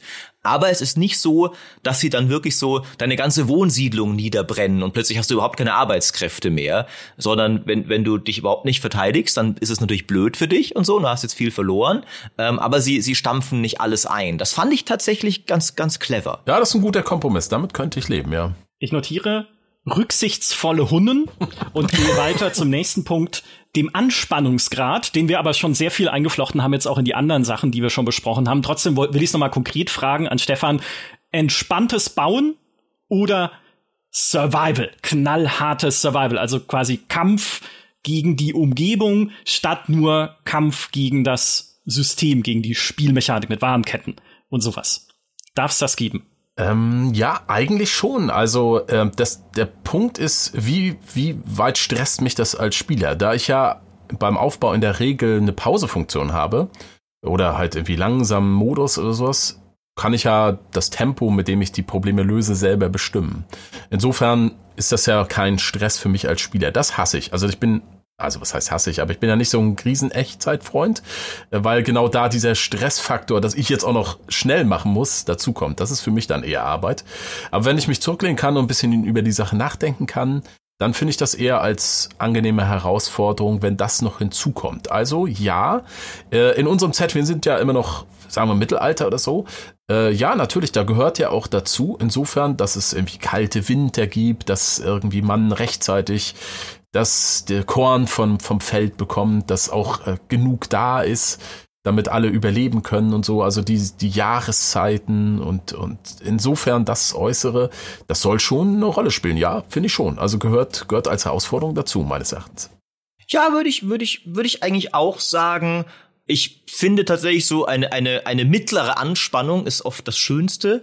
Wobei, ich meine, ich mag auch Frostpunk sehr gerne, was teilweise ziemlich fies werden kann, sehr, sehr schnell. Ja, eigentlich äh, ist interessant, weil eigentlich macht mir das beschauliche Aufbauen eigentlich immer am meisten Spaß. Aber ich stimme eigentlich schon zu, dass aus, auch aus purer Game Design Sicht die, dieser, zum Beispiel dieser Rhythmus, dieser Jahreszeitenrhythmus des Winters gibt zu einem Aufbauspiel nochmal eine, eine interessantere Kadenz und baut quasi automatisch eigentlich ständig Mini-Ziele ein, auf denen, nach denen du strebst, weil du jedes Jahr halt hast, okay, wir müssen genug für den Winter einlagern, und es dadurch, dass dem Spiel eine gewisse zielgerichtetere Richtung auch gibt. Von daher würde ich eigentlich doch auch sagen, dass das bereichert die Sache eigentlich äh, eigentlich schon. Ich mag es immer nicht ganz so, wenn diese Spiele irgendwie es sich zu eigen machen. Wir geben dir erstmal also beim ersten Mal wirst du deinen ersten Winter im Grunde immer nie schaffen, weil du das Spiel erstmal lernen musst, dann musst du neu starten und sowas. Also ich finde, es gibt da auch Grenzen dessen, wie wie äh, wie es sein kann. Und, und auch da ist es, ist, ist, ich, ich finde, es ist auch nicht ganz so schön, wenn du, wenn du irgendwie nach, nach langer Zeit auf einmal deine Siedlung immer noch trotzdem in so eine komplette Abwärtsspirale geraten kann, dass du sie nicht mehr retten kannst, weil diese Systeme sich irgendwie alle gegenseitig bedingen und sobald du kein Holz mehr hast, können die Leute nicht mehr arbeiten, dann wird auch keine Nahrung produziert und so weiter und so fort und dann kannst du gar nichts mehr machen. Ähm, da finde ich, gibt es gewisse Grenzen, die dann für mich so den, den Rahmen des entspannten Aufbauens ein wenig sprengen. Aber prinzipiell finde ich das eigentlich immer sehr gut. Äh, und ich, ich wollte auch mal noch zu den entspannten Hunden, den, den rücksichtsvollen Hunden, weil du es vorher gesagt hast, Micha, auch noch eine Lösung könnte dafür ja sein, was ja tatsächlich die Byzantiner gemacht haben mit mit den mit ich glaube sogar konkret mit den Hunden, dass du halt zwar nicht vielleicht unbedingt die Option hast, du schaltest es komplett aus, aber du hast in-game die Option, dass du sie bezahlst, wenn sie kommen. Also, dass es auch eine wirtschaftliche Lösung für die militärische Bedrohung gibt wenn du eine so gute Wirtschaft hast, du sagst, okay, ich habe vielleicht nicht in viel Militär investiert, aber ich bin so reich, dass ich halt die Plünderer immer einfach woanders hinhetze, indem ich sage, hier, guck mal, nimm doch dieses. Das hat für die Byzantiner langfristig dann teilweise auch Probleme gemacht, aber das könnte ja auch noch eine Option sein. Aber das nur als Randnotiz zu vorhin nochmal. Äh, deswegen, ich würde auch sagen, bis bisschen Survival darf schon gern dabei sein. Okay, das ist überhaupt keine Randnotiz, denn das, ich habe noch eine Unterfrage für den Anspannungsgrad. Ich halte jetzt fest, ein bisschen Survival ist gut, gehe ich voll mit. Vor allem, was ich liebe in solchen Spielen, sind Jahreszeiten. Es fuchst mich sehr, dass City Skylines keine richtigen Jahreszeiten hat. Es gibt zwar ein Schneeszenario, aber das ist immer im Winter und es mhm. gibt das, die anderen Szenarien, die sind immer im Nicht-Winter und ich fände es so super, wenn das einfach wechseln würde und man dann auch im Winter halt merkt, dass man die Stadt überhaupt nicht auf Winterfestigkeit ausgelegt hat, weil die Leute, äh, keine Ahnung, keine Heizung haben und der Bahnverkehr zusammenbricht, wie es halt im echten Leben auch ist. Da bricht ja auch jederzeit der Bahnverkehr zusammen, sobald die erste Schneeflocke runterfällt. Und, und niemand hat Winterreifen und alles. Ja, ja, der, völ der völlig überraschende Wintereinbruch, der Deutschland jedes Mal im Dezember aufs Neue erwischt. Und wie man es übrigens in Workers das auch simuliert. Also da musst du, da musst da, da gibt's äh, Winterfahrzeuge, da musst du also, ne, die die Straßen äh, kle äh, sauber machen, weil ansonsten ist der gesamte Verkehr verlangsamt, das heißt, deine gesamte Produktionsketten laufen, laufen langsamer und natürlich musst du ein Heizsystem haben, was dann auch richtig rigide reinhaut, wenn die Leute. Boah, ich muss das echt nochmal spielen, dieses Spiel. Das ist jedes, in jedem Podcast werde ich heiß darauf und dann äh, kommen, kommen mir andere Sachen dazwischen, aber kommt auf jeden Fall noch. So, Survival ja, aber ohne super fiese Sackgassen, das habe ich festgehalten. Die Unterfrage dazu, und die spielt in die Hunden rein, sind Konkurrenz auf der Karte, außerhalb der Karte oder gar nicht. Ne? Auf der Karte wäre sowas wie ein Anno oder um beim Hundenbeispiel zu bleiben, wenn du sie bezahlst und sagst, überfallt doch eine andere Siedlung, dann siehst du sie tatsächlich auf der Karte zu einer anderen Siedlung rüberreiten und dort plündern, was ja witzig sein könnte. Konkurrenz außerhalb der Karte wäre sowas wie ein Surviving Mars, wo es ja noch andere äh, ja, äh, Unternehmen gibt oder so, die den Mars besiedeln und sogar teilweise die Achievements wegschnappen können, wenn sie schneller sind. Oder du hast gar keine Konkurrenz wie in einem City Skylines. Ne? Da gibt's ja keine anderen Städte oder sowas in deiner Umgebung. Stefan, was sagst du? Konkurrenz. Also für mich relativ klar, das kann komplett ohne Konkurrenz laufen, weil es bringt, hat für mich nie irgendwie was Relevantes beigetragen. Ein gutes Aufbauspiel hat in sich inhärent so viel, äh, so viel Herausforderungen, dass das komplett reicht und bei Anno nerven doch die anderen eigentlich nur am Ende, finde ich persönlich. Also ja, in, indem es Händler gibt und was, was weiß ich, oder von mir aus auch andere Städte, mit denen man handeln kann, aber äh, da soll nichts anderes noch simuliert werden und es, äh, ja, es muss auch keinen Wettkampf um Punkte oder sowas geben. Das finde ich auch komplett albern. Also es reicht da, mein Reich zu haben, das ich da aufbaue.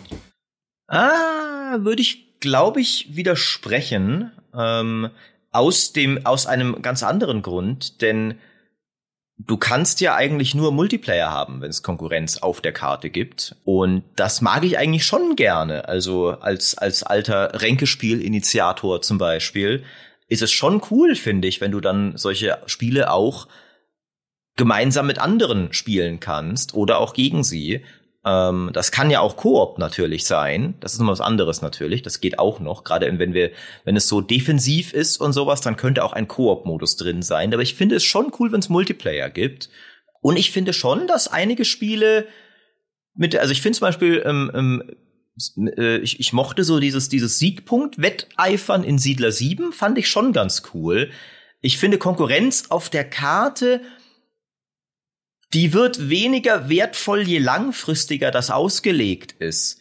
Weil in so Aufbauspielen, die eher so auf kürzere Partien sind, wie es zum Beispiel Siedler immer war, da bereichert die das schon. Ich stimme voll zu, dass in, in Anno nerven die nur, weil da, da will ich doch 100 bis 1000 Stunden meine Stadt aufbauen, habe damit so viel zu tun schon, dass irgendeine nervige KI, die immer sagt, oh, du, du hast eine Mine gebaut, mein Vater ist in der Mine gestorben, minus zehn äh, auf, auf Beziehungen, das äh, äh, lasst mich doch in Ruhe. Und, und äh, der, der Krieg in Anno ist auch eigentlich, eigentlich total schlecht. Na, eigentlich, also vor allem, wie wir es jetzt so konzipiert haben mit, mit Survival und, und Angriffswellen, braucht's eigentlich keine Konkurrenz. Ich finde, das kann cool sein, dieses Spiel braucht es eigentlich nicht. Ich fände dann aber einen Koop-Modus cool. Dass man irgendwie entweder mhm. gemeinsam eine mhm, Stadt gut, baut ja. und halt dann, oder auch, dass man halt, jeder hat eine Stadt und man handelt auch untereinander oder sowas und erwehrt sich gemeinsam der Widrigkeiten, die halt das Spiel oh ja. dir, dir entgegenwirft. Das fände ich schon cool. Konkurrenz auf der Karte braucht's nicht. Ich finde, es kann schon es könnte irgendeine Form von Diplomatiesystem mit einer Weltkarte oder sowas geben. Also, dass es andere Städte gibt, mit denen du irgendwie interagierst. Gar nicht, dass die halt, äh, die könnten zum Beispiel auch die Quelle der Angriffswellen sein, wie Micha sagt. Und dann kannst du aber Bündnisse schließen und, und du kannst äh, vielleicht Plünderer umleiten und du kannst mit denen auch handeln. Also das Handel zum Beispiel was ist, was du tatsächlich mit, mit bestimmten Partnern betreibst, statt einfach nur, es gibt generische Händler, finde ich, wertet Handel eigentlich immer auf. Deswegen irgendeine Form von Weltkarten, Diplomatie, das hatten die Impressions-Spiele, hatten das ja wirklich, glaube ich. Da gab es ja andere Städte auf der ja. Map. Hm. Ähm, und das finde ich ja. eigentlich schon ganz cool. Ich fand immer cool in SimCity, dass du den Müll in andere Städte schicken konntest. so, ich will mich mit meinem Müll nicht beschäftigen. Hier, äh, Hubertshausen nebenan, jetzt kriegt wow. ihr ihn. Ja. So, also ich, ich glaube, das ist schon, da sind wir schon alle ganz nah beieinander, weil ich finde das auch cool. Ne? In Ruhe aufbauen, aber wenn man möchte, im Koop-Modus gemeinsam aufbauen oder vielleicht auch gegeneinander aufbauen, so ein bisschen heimlich. Ne? Ich meine, da würde ja auch da noch Ränkespiel funktionieren, wenn man so versucht, sich gegenseitig auszustechen, wer die cooleren Sachen baut und so. Läuft, läuft für mich, ist notiert. Ähm, damit ist der Punkt Konkurrenz abgehakt. Und wir kommen zu einem, bei dem wahrscheinlich sehr viel Einigkeit bestehen wird, nämlich, na, obwohl wer weiß, nämlich bei den Waren- und Produktionsketten. Als erstes wollte ich fragen, ob man welche braucht, weil es gibt ja Aufbauspiele, die in ihrer Grundversion keine wahren Ketten haben, wie in SimCity oder auch in City Skylines in der Ursprungsversion vor dem Industries DLC, ne, wo du keine Produktionsketten im klassischen Sinne hast, dass Rohstoffe abgebaut werden müssen und weiterverarbeitet und dann Güter entstehen, die Bedürfnisse befriedigen. Das ist ja so eine klassische Anno-Geschichte oder Siedler auch natürlich. Ich denke aber, das braucht's. Oder, Stefan? Ja, ja das können wir ganz kurz ja. gut behandeln. Gut, Produktionsketten sind drin. Aber jetzt pass auf, wie tüftelig sollen diese Produktionsketten sein? Von eins Siedler bis zehn Factorio.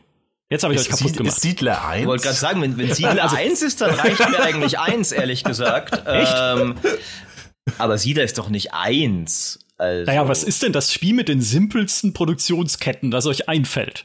Baue Schweinefarm, damit die vom Metzger zu Wurst verarbeitet werden und Wurst brauchst du, um die Produktion in der Mine zu boosten. Noch simpler kann doch eine Produktionskette nicht sein. Ja, aber die, also ich meine, die, die Schweinefarm braucht ja ihrerseits Getreide und Wasser.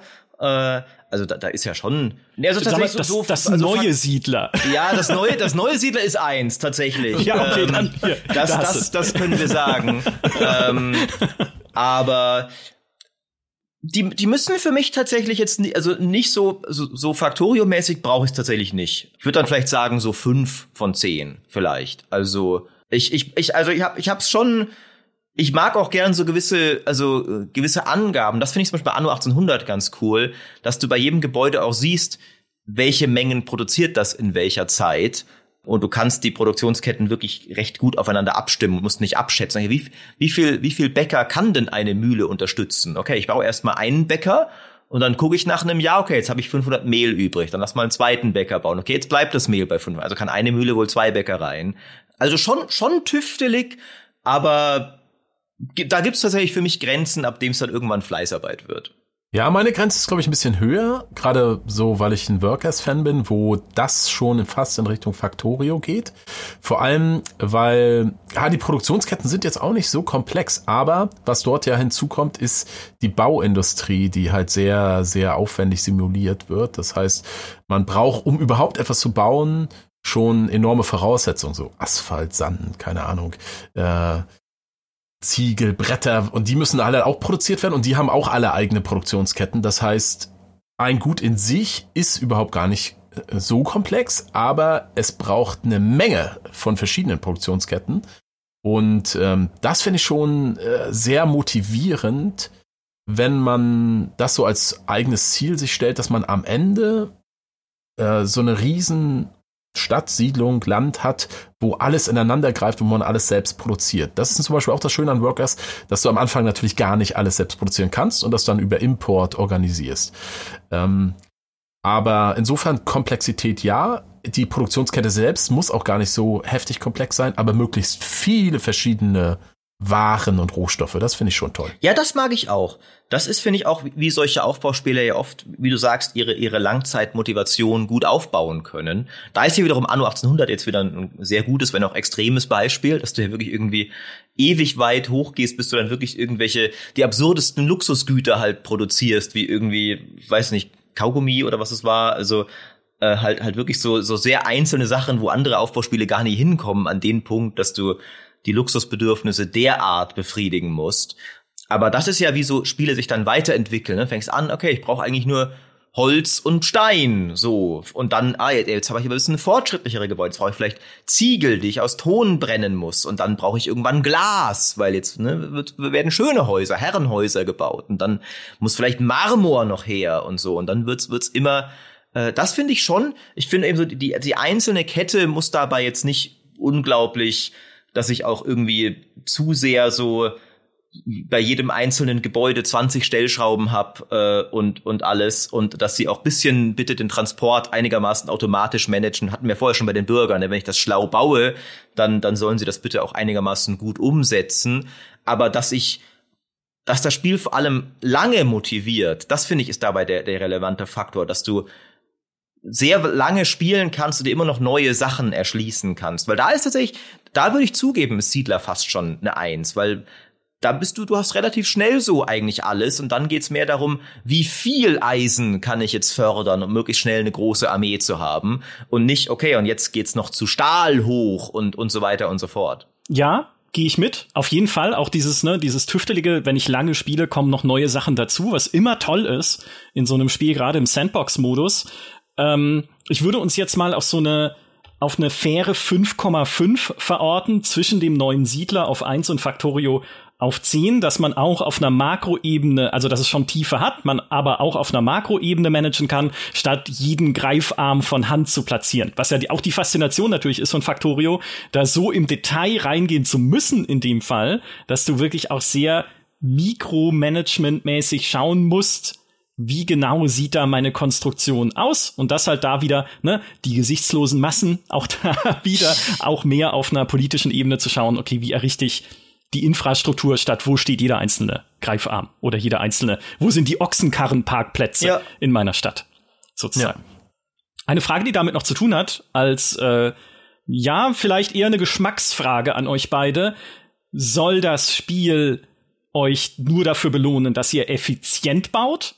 Oder sollt ihr auch eine Belohnung dafür bekommen, dass ihr schön baut? Also so, ne, weil Foundation, das finde ich halt toll, hat ja diese Modellbaufunktion, dass du Gebäude, wie halt irgendwie ein Verwaltungsgebäude oder eine Taverne von Hand designen kannst und in diesen Gebäuden dann halt auch verschiedene Funktionen selber von Hand platzieren kannst, wie eine Schatzkammer oder das, das Büro, Büro, sagt man das, des Landvogts, ne, der dann wiederum bestimmte Funktionen hat was ich super gerne mache, einfach weil es so einen Modellbauscharme hat und ich liebe das ja auch aus City Skylines, einfach Sachen so selber von Hand zu platzieren. Oder wollt ihr einfach wie in Anno, wie in Siedler vorgefertigte Gebäude platzieren können, damit das Ganze möglichst effizient schnurrt in eurer Stadt? Stefan, was sagst du? Also mir gefällt dieses mm, ja, modulare Bauen in diesen Spielen schon. Das muss nicht so extrem sein wie Foundation, wo es ja überhaupt keinen Grid-System gibt, wo es ein komplett freies Bauen, wo du alle Gebäude ineinander schieben kannst oder alle Elemente. Was toll ist, wenn man jetzt wirklich Schönbau machen will, ist das sehr, sehr, sehr, sehr schön. Ähm, also das ist gut, aber muss es nicht haben. Aber ich finde so modulare Systeme ganz gut. Das hat ja Anno teilweise auch mit diesen Parks oder Tierparks und sowas alles. Also wo du halt ein Basisgebäude hast und wo du dann noch irgendwas ranzwitschen kannst mit der Zeit, was dann wieder vielleicht Voraussetzungen dann benötigt und so. Das finde ich ein schönes System. Das kann dieses Spiel gerne haben. Woran ich allerdings nicht glaube, ist, dass ein KI-System irgendwie wertschätzen kann, wie toll und schön ich baue. das, glaube ich, funktioniert nie. äh, äh, nie wirklich gut. Ähm, aber äh, vielleicht das ist überhaupt sehr ein wichtiger Punkt. Schönbau. Vielleicht können wir das hier mit einfließen lassen. Ich finde, so ein Spiel muss das irgendwie ermöglichen und zwar mit vielen Möglichkeiten auch ermöglichen. Und da kommt jetzt zum Beispiel wieder nächster Kritikpunkt, den ich an Anno habe. Also ein, auch wenn Anno natürlich irgendwie eine tolle Grafik hat, aber ein System, was was Quadrat- oder Grid-basiert ist, was keine kurvigen Straßen ermöglicht. Ja. Im Jahr 2022. das geht gar nicht. Wo die Eisenbahn im 90-Grad-Winkel fahren. Also Leute. Also nein. Also auf jeden Fall dieses Spiel, das will ich jetzt hier einfach einfließen, muss es ermöglichen, schief und krumme, kurvige, fließende, natürlich aussehende Wege und sowas zu ermöglichen, überhaupt alles möglichst natürlich aussehen lassen. Ja, bin ich auch der Meinung, ich bin tatsächlich selbst von Natur aus kein Schönbauer. Außer wenn es darum geht, dass meine Burg, also Verteidigungsanlagen baue ich gerne so, dass sie auch cool aussehen. Ich bin äh, sonst immer eher leider so der maximal Platzausnutzer in solchen Aufbauspielen. Ähm, und bin auch der Meinung, die, die meisten, es, wird, es ist ja oft, wird es ja schon Teil der Spielmechanik, dass die Leute eine gewisse Attraktivität der Nachbarschaft fordern. Und das ist ja auch irgendwo realistisch, dass nicht die Gerberei direkt daneben steht. Aber es ist, wie Steinwallen sagt, es, also ein Spiel kann nicht echten Schönbau. Es meistens, es muss halt ein Park im Radius sein, ne? Aber ob dieser Park wirklich so platziert ist, dass in einer echten Stadt Leute sagen würden, dieser Park hier ist schön, das kann so ein Spiel kaum abschätzen, weil es oft nur darum geht, ist der im Radius des Gebäudes. Ich finde es ganz cool, wenn ein Spiel sich da irgendwie ein bisschen bemüht, dass das realistisch ist, also ein bisschen einen Anreiz die Stadt zumindest ein bisschen schön zu bauen, ist ganz nett. Aber ich finde auch, was ich am meisten tatsächlich eigentlich mag, ist, wenn es, und es müssen auch nicht viele Gebäude sein, aber wenn es so ein paar Monumentalbauten gibt, wo ich tatsächlich selbst drum basteln kann. Ähm, also mhm. das kann dann zum Beispiel mein Bergfried sein oder halt äh, zum Beispiel, ich glaube, die konnte man nicht, man konnte die man manuell bisschen gestalten, diese Göttertempel in Zeus damals. Bin Glaube mir, nicht, bin mir nicht sicher. Ich bin mir auch nicht mehr sicher, aber sowas halt. Das muss auch nicht irgendwie. Also ich ich, ich finde, das hat auch Grenzen, wo es irgendwann dann in Arbeit ausartet, wenn ich bei jedem zweiten Gebäude irgendwie manuell die Wände platzieren muss oder sowas. Aber so die die zentralen Gebäude, also Foundation macht das ja ganz nett. Ich glaube, es ist am Anfang so dein dein Regierungssitz und dann die Kirche kannst du selbst gestalten genau. und so, und so, so die, die, die Gebäude. Und eine Burg wirklich, und ein Kloster genau. oder sowas, ja genau. Das ist wirklich gut bei Foundation, ja. Die die Kerngebäude der Stadt dass ich mich da so ein bisschen austoben kann und sagen, die, die kann ich nach meinem eigenen Gusto gestalten. Das finde ich cool und ich bin nie der Typ gewesen, der wirklich in Anno ewig damit verbringt, da irgendwie schöne Parkanlagen zu bauen, muss ich sagen. Das ist dann meistens für mich so ein bisschen Zeitverschwendung. Aber so diese, diese paar Sachen auch da, ne, der Palast und sowas, das wiederum finde ich sehr cool, wenn es diese wirklich prächtigen Supergebäude gibt, die du dann auch ihrer Wichtigkeit entsprechend auch, da kannst du noch ein bisschen Zeit reinstecken. Ne, das, äh, dazu passt ja auch, dass man alles, was so des Pöbels ist, also so quasi Dinge, die halt nicht wichtig sind, automatisch wächst. Genau. Ja, dass du halt sagen kannst, okay, guck mal, hier ist ein Wohngebiet, hier sind Straßen, bitte baut eure Häuser so, wie es euch passt. Natürlich auch gerne krumm und schief. Also ich liebe es, um das nochmal zu unterstreichen, ich liebe es, wenn die Aufbauspiele das ermöglichen, statt nur diesem Grid Muster, diesem Schachbrettmuster zu folgen. So langweilig inzwischen. Und insbesondere bei einem Mittelalter-Szenario wäre es für mich ein absolutes Verbrechen, ein, ein rechtwinkliges Muster zugrunde zu legen, weil Städte im Mittelalter haben halt krumm und schief auszuschauen. Einfach und organisch gewachsen. Das ist so ein bisschen, ja, es, da tun sie sich immer noch schwer damit. Auch da wieder bei Farthest Frontier ist es ganz lustig. Das, das kann völlig freie und krumme Straßen, was mega cool ist, aber die Gebäude sind alle rechteckig. Das heißt, du bist trotzdem ermutigt, rechteckige Straßen zu bauen, weil du sonst halt Zeit verschwendest, also Platz verschwendest für deine runden Straßen, weil die ah, Gebäude okay. das nicht unterstützen. Ähm, das ist ja lustigerweise, äh, äh Siedler 2 hat das ja eigentlich schon anders gemacht. Da hattest du zwar auch eckige Modelle, aber die Gebäude waren ja alle eher hexfeldartig. Also du hast ja, die, die Straßen waren ja nie viereckig gerade, sondern die Gebäude haben, die waren eher rund und du hast dann sechseckige Straßen so drumherum gebaut quasi. Das ist schon mal ein bisschen besser. Ähm, ich finde auch so, es, es sollte sich ein bisschen ausgehen, dass dass das Gebäude nicht unbedingt immer viereckig sind, weil das halt automatisch dazu führt, dass du sie so anordnest, weil du effizient bauen willst. Also ich wollte jetzt gerade fragen, in was für einem Gebäude du eigentlich lebst. so in einem runden mit irgendwie lauter spitzen Winkeln. Also das, die meisten sind ja auch jetzt äh, also einfach eckig. Ne? Ja, aber das, das ist die Schwierigkeit. Aber, aber wie, wie ermutigst du dann den Spieler nicht viereckig zu bauen? Was ich ja, was ich ja mal gerne hätte, ist, wenn es eine dichtere Bebauung gibt, wo dann tatsächlich, also in sagen wir mal so Renaissance-Städten, Barockstädten auch Gebäude Wand an Wand entstehen und nicht mehr so einzelne Hütten wie in einem mittelalterlichen Dorf, dass sie dann auch krummen Straßen folgen und keine Lücken entstehen wie in einem City Skylines. Deswegen verschiebe ich nämlich in City Skylines inzwischen per Mod jedes Gebäude so, dass sie halt wirklich aneinander passen. Habe ich aber so in noch keinem Aufbauspiel wirklich gesehen, dass so ein komplett organischer Straßenzug entsteht, wo die Gebäude tatsächlich sich an die Straße schmiegen das würde ich als Feature-Wunsch für mich persönlich auch gerne noch in die Welt hinaustragen. Äh, ist bei einem Mittelalterspiel aber ein bisschen vielleicht auch was anderes, weil da gibt's ja wenig so Wand-an-Wand-Bau, sag ich mal. Sondern da kann ja das auch alles ein bisschen wilder ausschauen, wie es in einem Foundation ja ist. Und äh, ein letzter Punkt vielleicht noch zu Foundation, bevor wir zu den letzten zwei Kategorien kommen. Wir sind schon ein bisschen über der Zeit, aber wir müssen es durchziehen. Ja, da gibt's äh, kein Wenn und Aber. Ein Punkt zu Foundation noch. Ich spiele ja gerade die Beta-Version von Update 1.9 von Foundation, wo sie diese Verschönerungssachen, die man in die Stadt bauen kann und die man auch an einzelnen Gebäuden platzieren kann. Also machst halt noch eine Flagge irgendwie an das Verwaltungsgebäude oder noch ein Holzkreuz oben auf die Kirche, dass die tatsächlich in die Progression deines Dörfchens mit reinspielen. Also natürlich nur als ein Element von vielen, aber du kannst zum Beispiel nur dann ähm, halt äh, Vorteile freischalten, vom König, ne, vom Königreich, wenn du Einfluss anhäufst und Einfluss wird gekappt dadurch, wie prächtig die Bauten sind, die du für den König errichtest. Also in dem Fall halt Militärbauten oder halt Vorteile von der Kirche kriegst du nur, wenn du prächtige Bauten für die Kirche errichtest. Und das finde ich sehr, sehr cool.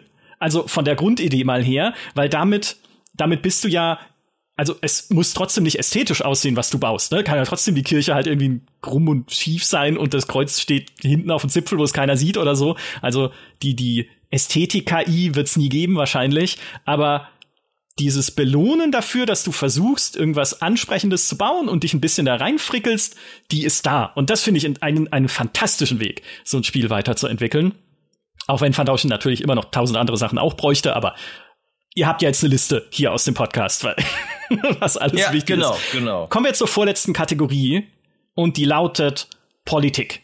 Wollt ihr politische Entscheidungen treffen, wie zum Beispiel in einem Tropico, ne, wo du ja gucken kannst, äh, erstens, wie gehe ich halt mit Rebellen um in meinem Volk oder arbeite ich mit den USA zusammen oder mit der Sowjetunion? Wollt ihr vielleicht auch moralische Entscheidungen treffen, wie in einem Frostpunk? Ne? Kinder in die Mine, äh, Kinderarbeit ist doch cool, können wir machen. Oder medizinische Experimente an den Alten, da ist doch allen geholfen dann am Ende.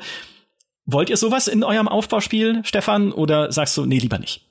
Ja, also ich finde das in der Regel noch ein interessantes Element, ja. Würde ich gerne kann ich auch relativ kurz beantworten. Ähm, also so in Form von, kommt natürlich jetzt auf die Dimension an, spielt man es in Reich oder in Stadt, so in Form von Gesetzen, Verordnungen. Ähm, da ist viel, viel Stoff drin. Da kann man die ganze, das ganze Thema Steuern ja machen, Zölle und äh, ja, keine Ahnung, ob es eine Nachtruhe geben soll und sowas. Da sind doch äh, schöne Dinge denkbar. Ja, finde ich, finde ich super. Da gehe ich auch mit äh, und und ich finde, dass das haben sich bislang wenige Aufbauspiele gerade im Mittelalter so ausgeschöpft, wie man könnte. Also ich finde, da, da ist wirklich noch einiges möglich. Ähm, auch was du zum Beispiel gerade gesagt hast, so mit, mit Kirche und sowas, verschiedene Fraktionen in der Stadt bedienen oder verschiedene Bevölkerungsschichten, wo meistens einfach so ein bisschen so, die haben halt alle ein bisschen Bedürfnisse und so und das war's dann auch, solange du den irgendwie den, den Bürgern ihre Seife gibst, sind sie happy oder sowas. Oder dass man eben wirklich so sagt, so hier die, was weiß ich, die verschiedenen Handwerkergilden haben alle bestimmte Forderungen, die sie stellen oder sonst mhm. was, ähm, was ja wirklich sehr relevante Faktoren im Mittelalter waren, dass, dass sich Leute auch, dass das, das war ja auch eine Entwicklung, dass sich zunehmend solche Gruppierungen organisiert haben und nicht mehr einfach nur alles akzeptiert haben, was weiß ich, der König oder so gesagt hat. Ich finde, da geht sehr viel. Und dann auch gern noch mit anderen Städten, hatten wir auch schon, dass du auch da Beziehungen hast. Also so ein, so ein, so ein gerne ein ziemlich umfangreiches, so Politik, Entscheidungs-, Bevölkerungsschichtensystem. Ich finde, da kann man viel machen was bislang die meisten Spiele noch gar nicht so ausschöpfen, wie es ginge. Jetzt habe ich aber eine philosophische Frage an dich, weil ich finde diesen Gedanken mit den Gilden sehr, sehr spannend, weil das, wie du sagst, ne, völlig richtig ein super wichtiger Faktor auch ist für so ein Mittelalterspiel. Aber wie sehr dürfen dir Gilden das freie Bauen verbauen? Das heißt, ne, wenn ich sagen will, ich baue jetzt einen neuen Schmied oder so, äh, aber die Handwerkergilde sagt, ja, Kumpel, bevor du einen Schmied bauen kannst, sollten vielleicht erstmal unsere Forderungen erfüllt werden, dass mehr Kinder in der Mine arbeiten, damit wir mal Eisen haben oder sowas. Ist das okay oder ist es zu einschränkend? Ja, das, das ist ja, das ist ja jetzt eine sehr Detailgestaltungsfrage. Ich meine, viele von den Sachen, die wir gesagt haben, wirken sich ja auf deine Bauentscheidungen aus. Ne? Äh, schön bauen oder nicht, Verteidigungsanlagen bauen oder nicht und so. Ich finde, das darf so ein System durchaus auch. Es sollte vielleicht nicht ständig sein, die, die Leute verbieten dir, dass du was baust oder sowas, sondern eher in die positive Richtung. Die Handwerkergilde freut sich, wenn du mehr Handwerksgebäude baust und, und sie, sie wollen alle so wissen, dass die Stadt halt wächst und, und gedeiht und äh, es ist eher so, es ist ein Problem, wenn du keine Kirche baust, ne? Dann, dann sagt die Kirche, ey, Moment, statt wenn du zu viele Kirchen baust, sagt sie, nee, nee, wir wollen nur eine. ja, das ist, das ist toll. ja, genau, eher so mit Softcaps arbeiten als mit Hardcaps, genau. Okay, dann halten wir fest, äh, politikpolitische Entscheidungen gerne mit Softcaps. Das heißt, ne, dass du nicht ständig an Grenzen stößt, aber belohnt wirst dafür, wenn du auch darauf achtest und versuchst, den Fraktionen, den Gilden deiner Stadt ein wohlwollender Herrscher zu sein, es sei denn, es muckt einer auf, aber ne, dann kann man ja immer noch schauen, ob man halt mal die Garde vorbeischickt, um da für Ordnung zu sorgen. Die gibt's ja schließlich ja, auch noch. Wunderbar, vielen Dank. Dann sind wir bei der letzten Kategorie und die hieß Spielmodi. Und auch da habt ihr vieles schon gesagt. Ich will es nur trotzdem noch mal als Frage formulieren. Soll es eine Sandbox nur geben? Oder wollt ihr auch eine Kampagne? Oder wenn es schon keine Kampagne gibt, ne, also mit einer Story-Kampagne gab es ja auch schon in einigen Annos, dann zumindest so Herausforderungsszenarios, an denen ihr euch messen könnt. Also hier ist jetzt irgendwie eine, eine Karte ohne Eisen. Ne, bau doch mal deine Burg. Wobei, Vielleicht geht das sogar. Egal, also ihr wisst, was ich meine. Ähm, Stefan, was, welcher dieser Spielmodi ist dir am allerliebsten und muss unbedingt drin sein? In einem idealen Spiel gibt's eine tolle Sandbox und eine tolle Kampagne. ähm, insofern, äh, das ist die kurze Antwort. Leider gibt's das in der Realität kaum. Beides. Also ich, äh, wir haben schon über diese Caesar, Zeus, äh, Pharao-Spiele geredet. Hier fand ich die Stärke dieser Spiele und das ist, glaube ich, so die einzige Art von dieser Art Spiel, wo ich wirklich die Kampagne richtig toll fand. Super motivierend, wo man immer von Szenario zu Szenario weitergeleitet wurde, wo man quasi den, den Aufbau des römischen Reiches miterlebt hat, indem man immer eine neue Stadt woanders aufgebaut hat unter anderen Voraussetzungen. Das ist wirklich toll gemacht und hat die Geschichte so gut transportiert. Hm, was wir aber jetzt entwickelt haben bisher, unser Spiel, da würde eher eigentlich ein großes, großes Sandbox passen. Das ist, glaube ich, der, der Kern so eines Spiels. Was ich aber ganz cool finden würde, und das ist ja was, was so jetzt modernere Aufbauspiele versuchen immer zu integrieren, innerhalb der Sandbox Story-Elemente zu bringen.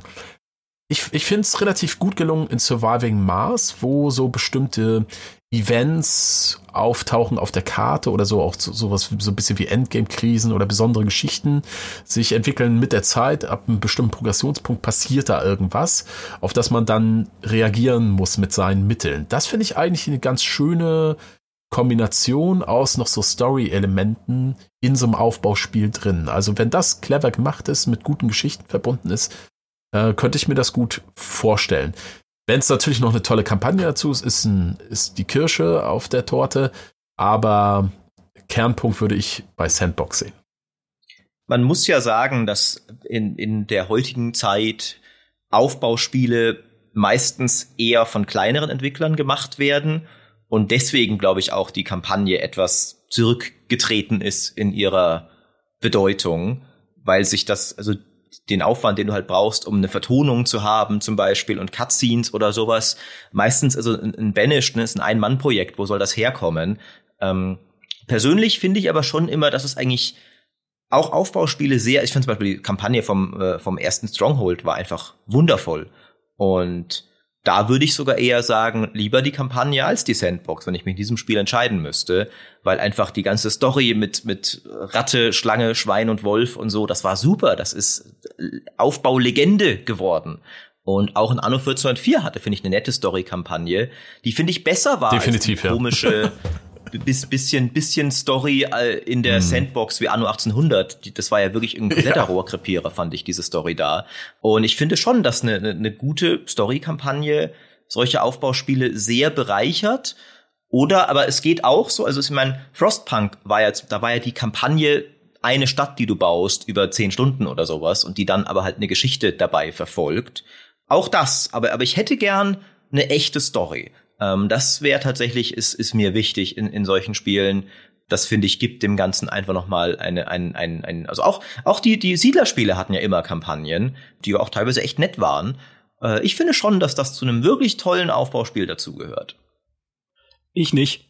Ich hasse Kampagnen in Aufbauspielen. Das ist für mich das Schlimmste, da, weil ich in jeder Mission ja normalerweise oder oft meine Stadt wieder neu aufbauen muss. Was soll das denn? Ich will eine Sandbox haben, in der ich mich austoben kann. Ja, wenn es ein Szenario ist, wo am Anfang eine Herausforderung ist und dann kann ich als Sandbox weiterbauen, okay, aber von Mission zu Mission, das gehört für mich nicht in dieses Genre. Ich bin aber bereit, andere Sichtweise zu akzeptieren als salomonischer Moderator. Und weil meine Vorlieben wären genau da, wo sie Stefan auch skizziert hat, nämlich bei einer Sandbox mit Quests und Events. Quests im Sinne von, ne, vielleicht fragt er die Kirche jetzt so, hm, möchtest du nicht vielleicht uns ein schönes Kloster bauen da hinten auf dem Hügel? Vielleicht schalten wir dir dafür dann eine neue Mariengrotte frei oder whatever, ne, die Kirche dir dann geben kann als Belohnung. Oder halt auch Events, ne, wie halt äh, in Surviving Mars oder dass es halt mal heißt, okay, jetzt ist mal, jetzt ist halt die Pest. Mach doch mal was. Ne? Und das dann als kleine Story, die sich halt, wo man vielleicht auch Entscheidungen treffen kann, wo dann auch politische Entscheidungen wieder mit reinkommen. Hä, ist es Pest, also alte Leute weg von der Straße oder nicht oder wie auch immer dann da zu gucken, wie ich damit umgehe. Also, das, das wäre mein, mein Lieblingsweg, aber ich akzeptiere, dass es vielleicht dann hinterher als DLC auch noch eine gute Story-Kampagne geben wird, weil, ne, alles kann man nicht umsetzen. Wow. Schau doch mal, was wir jetzt hier gemacht haben. Ähm, meine letzte Frage unter, als Unterkategorie, aber die haben wir schon beantwortet, wäre gewesen, ob es Multiplayer geben soll, aber es gibt natürlich einen Koop, ja, um gemeinsam diese Karte ja, zu besiedeln. Ja, wunderbar. Damit sind wir durch. Ich, ich werde jetzt dieses Monster hier aus meinen Notizen heraus nochmal zusammennähen, damit ihr jetzt die komplette Zusammenfassung dessen seht, was wir hier, was wir hier erschaffen haben. Es ist ein Aufbauspiel im beschaulichen historischen Mittelalter, in dem aber nebenan auch die Maya siedeln können. Wir haben eine große Karte, die ich aber nicht vollbauen muss. Ich kann viele kleine Siedlungen darauf errichten. Ich kann aber nur auch eine reiche, fette Burg bauen, die trutzmäßig über allem steht. Schön fett in der Mitte oder einem Handelsmetropole, wenn ich das möchte. Ich habe einzeln im Detail bis zum letzten Wehwehchen simulierte Untertanen mit endlosen Statistiken, die ich aber als gesichtslose Masse verwalten kann von meinem Thron aus. Das klingt moralisch so falsch. Ja, ja. Weiß ich nicht. Keine Ahnung. Ja. Das, das müssen unsere Zuhörerinnen und Zuhörer entscheiden. Ich kann das nur so wiedergeben um auf der Makroebene große Entscheidungen für mein kleines Reich äh, zu treffen. Ich habe ein Militärsystem, allerdings ein defensives Militärsystem, bei dem auch nicht alles kaputt geht, weil mich rücksichtsvolle Hunnen überfallen, die ich auch bezahlen kann, wenn ich nicht möchte, dass sie mich ausplündern. Ich habe wenig Stress grundsätzlich, aber Survival ist okay, wenn es nicht in Sackgassen führt. So, ne, wir haben ja gesagt, äh, im Prinzip auf der Mitte, bisschen über der Mitte zwischen ähm, so was Frostpunk macht und was ein Spiel macht wie äh, SimCity, wo es halt gar keine Survival-Mechanik geht. Ich habe Konkurrenz nur im Koop auf der Karte. Es kann zwar Handel geben mit externen Städten, es kann ein bisschen Diplomatie geben auf einer Weltkarte, aber auf meiner Karte kann ich in Ruhe aufbauen, es sei denn, ich sage, im Koop besiedeln wir sie gemeinsam. Es gibt natürlich Produktionsketten, die aber auch so in der Mitte liegen zwischen dem neuen Siedler und Factorio. Wir haben uns geeinigt auf die, die Stufe 5,5, wenn Siedler 1 ist und äh, Factorio 10, so dass ich das auch auf der Makroebene wie meine gesichtslosen Massen managen kann, statt jeden Ochsenkarrenparkplatz von Hand zu platzieren. Die, Bedö die Bevölkerung hat natürlich trotzdem Bedürfnisse, die erfüllt werden wollen, aber auch da lege ich halt die großen Richtlinien fest und errichtet die Infrastruktur und wie sie dann ihre Bedürfnisse erfüllen sollen, die selber gucken. Ne? Das Pack. Sollen sie doch hier zum Pestarzt fahren, wenn sie die Pest haben. Das ist doch nicht mein Problem. Wir wollen schön bauen dürfen und krumm bauen dürfen organisch bauen dürfen. Bei wichtigen monumentalen Prachtbauten wie der Maurice-Statue, der Kathedrale oder dem Palast auch gerne modular bauen, ne? also von Hand einzelne Teile platzieren, damit es richtig schön ausschaut. Der Pöbel kann seine äh, Dreckhütten dann ja trotzdem so bauen, wie er beliebt, in dafür ausgewiesenen Wohngebieten. Und wir wollen vielleicht sogar im Idealfall eine Belohnung bekommen, wenn wir schöne Dinge von Hand platzieren. Einerseits, ne, weil dann die Stadtviertel einfach schöner werden, wenn es dann einen schönen Brunnen gibt oder einen schönen Park. Andererseits, weil man damit, ja, vielleicht wie in Foundation, Sachen noch freischalten kann, wenn die Kirche zum Beispiel sagt, oh, das ist aber eine schöne Kirche. Dafür kriegst du eine Belohnung. Und das bringt uns schon zum nächsten Punkt. Es soll natürlich Fraktionen geben, es soll Gilden geben, denen man zum Pläsier gereichen kann, indem man Dinge tut, die ihnen passen, ne? Kinder in die Mine schicken, dann ist die Bergbaugilde happy, weil sie mehr Arbeitskräfte hat. Es soll moralische Entscheidungen geben, damit logischerweise politische Entscheidungen, aber auch die auf einer Makroebene, wie sie es gehört, damit man sich nicht ständig auch mit den Belangen einzelner Leute auseinandersetzen muss, sondern halt mit dem großen Ganzen und teilweise auch mit einzelnen Quests und Events. Wenn die Pest ausbricht, Mai, dann ist es ebenso.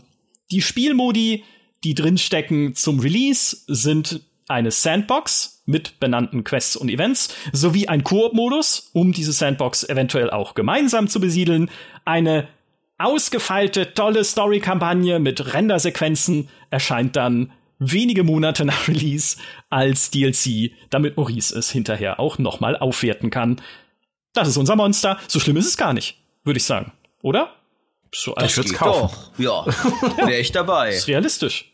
fünf, sechs Jahre im Early Access ist das Ding fix. Ich würde eins noch hinzufügen aus, äh, äh, aus persönlicher und glaube ich auch mit euch geteilter Vorliebe.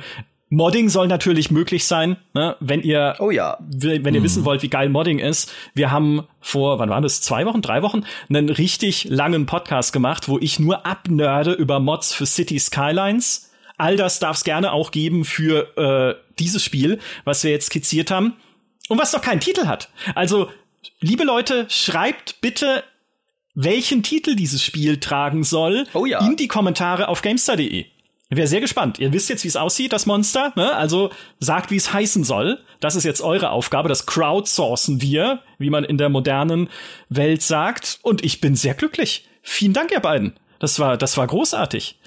Mehr von Steinwallen seht ihr natürlich auf YouTube und Twitch und da auch beispielsweise ein sehr langes Let's Play äh, zu Foundation und zu verschiedenen anderen historischen Strategiespielen. Man hört auch dem Crusader Kings seist du nicht abgeneigt. Also schaut da gerne mit vorbei. Und mehr von Maurice äh, seht ihr nicht nur immer noch gelegentlich bei der GameStar, sondern natürlich auch auf Twitch TV Maurice Weber.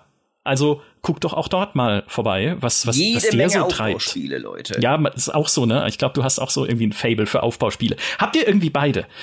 Ich Ja. weiß nicht, woher es kommt. Sowas. Das macht auch diesen Podcast so toll. Ganz vielen Dank euch beiden. Ganz vielen Dank auch allen, die uns auch diesmal wieder zugehört haben. Schreibt euren Namen in die Kommentare. Also nicht euren Namen, sondern den Namen für das Spiel. Die, schreibt auch gerne euren Namen in die Euren Kommentare. gerne auch, wenn ihr wollt. Also, gebt dem Spiel auch gerne euren Namen. So. Das ist jetzt äh, Pauline das Spiel oder keine Ahnung, geht, geht natürlich auch. Surviving Maurice. Wow. wow. Wow, okay, das ist ein guter Kandidat. In diesem Sinne, bis zum nächsten Mal. Macht's gut, tschüss. Tschüss. Adios.